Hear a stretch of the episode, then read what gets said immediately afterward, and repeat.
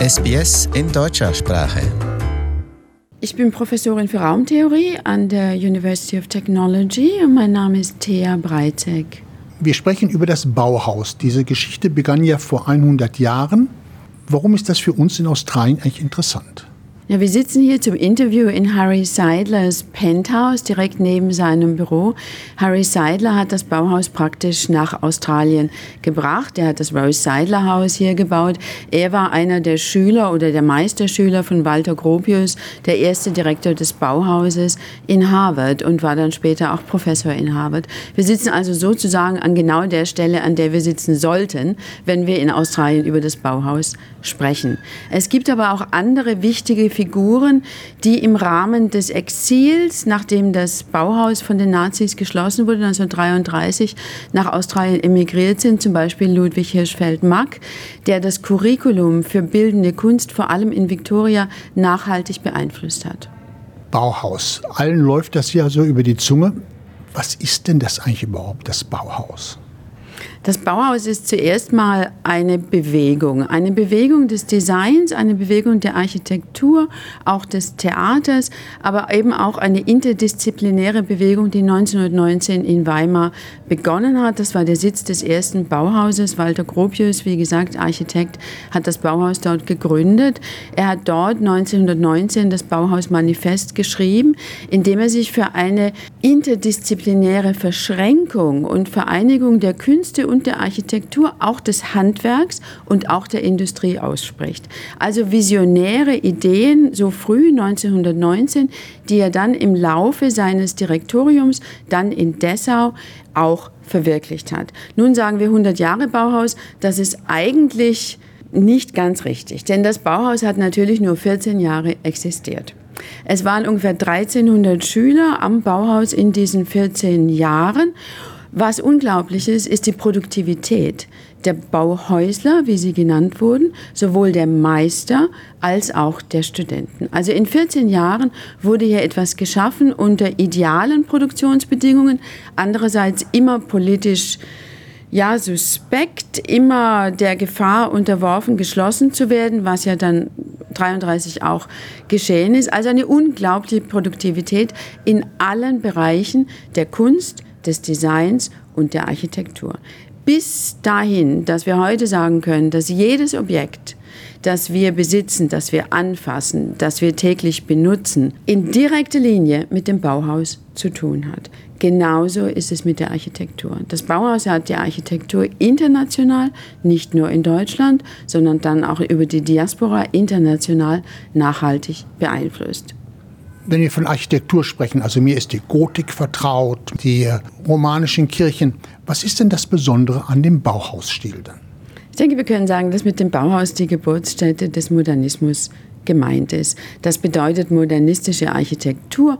Der Slogan ist hier Form folgt der Funktion. Das heißt, funktional wir sprechen hier auch von einem demokratischen Design, das also nicht für eine Elite gedacht war, sondern für die breite Masse der Bevölkerung. Wir sprechen hier von modularen Bauten, von experimentellen Bauten und wir sprechen vom Experiment mit neuen Materialien.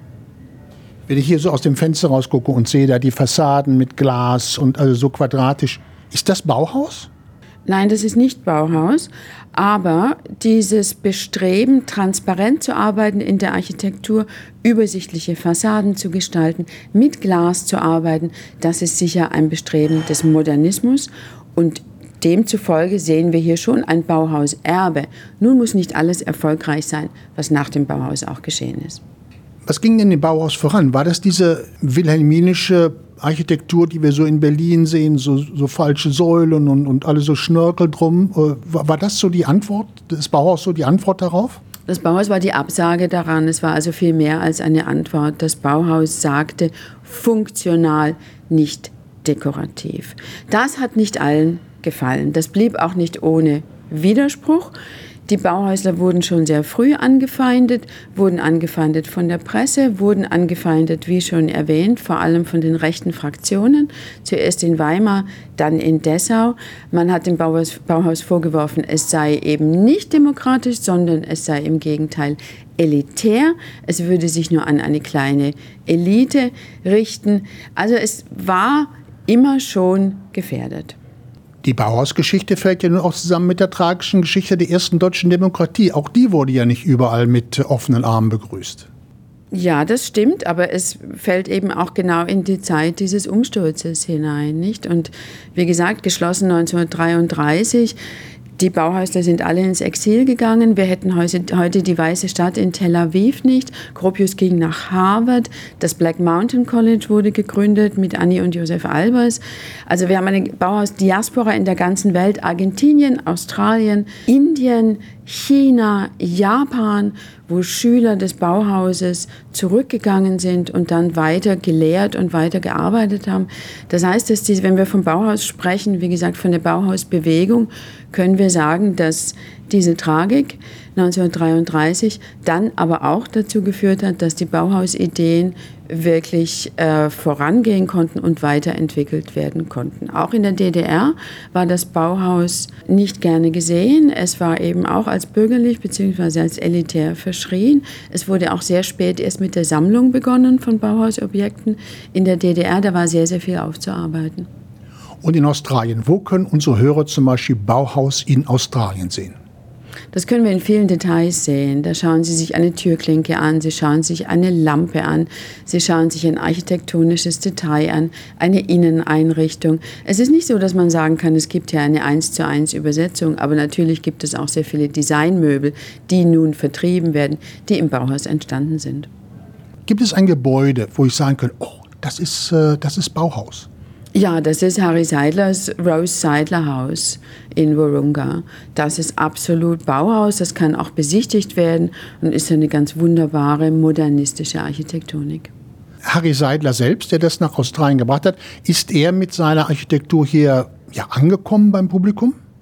Harry Seidler wurde ja zu einem der profiliertesten Architekten Australiens, sehr einflussreich, sowohl in der architektonischen Praxis als auch in der Lehre. Er war ja auch Gastprofessor, University of Sydney, University of New South Wales, University of Technology, kam natürlich aus Harvard. Er hatte bei Marcel Breuer gearbeitet, mit Gropius gearbeitet.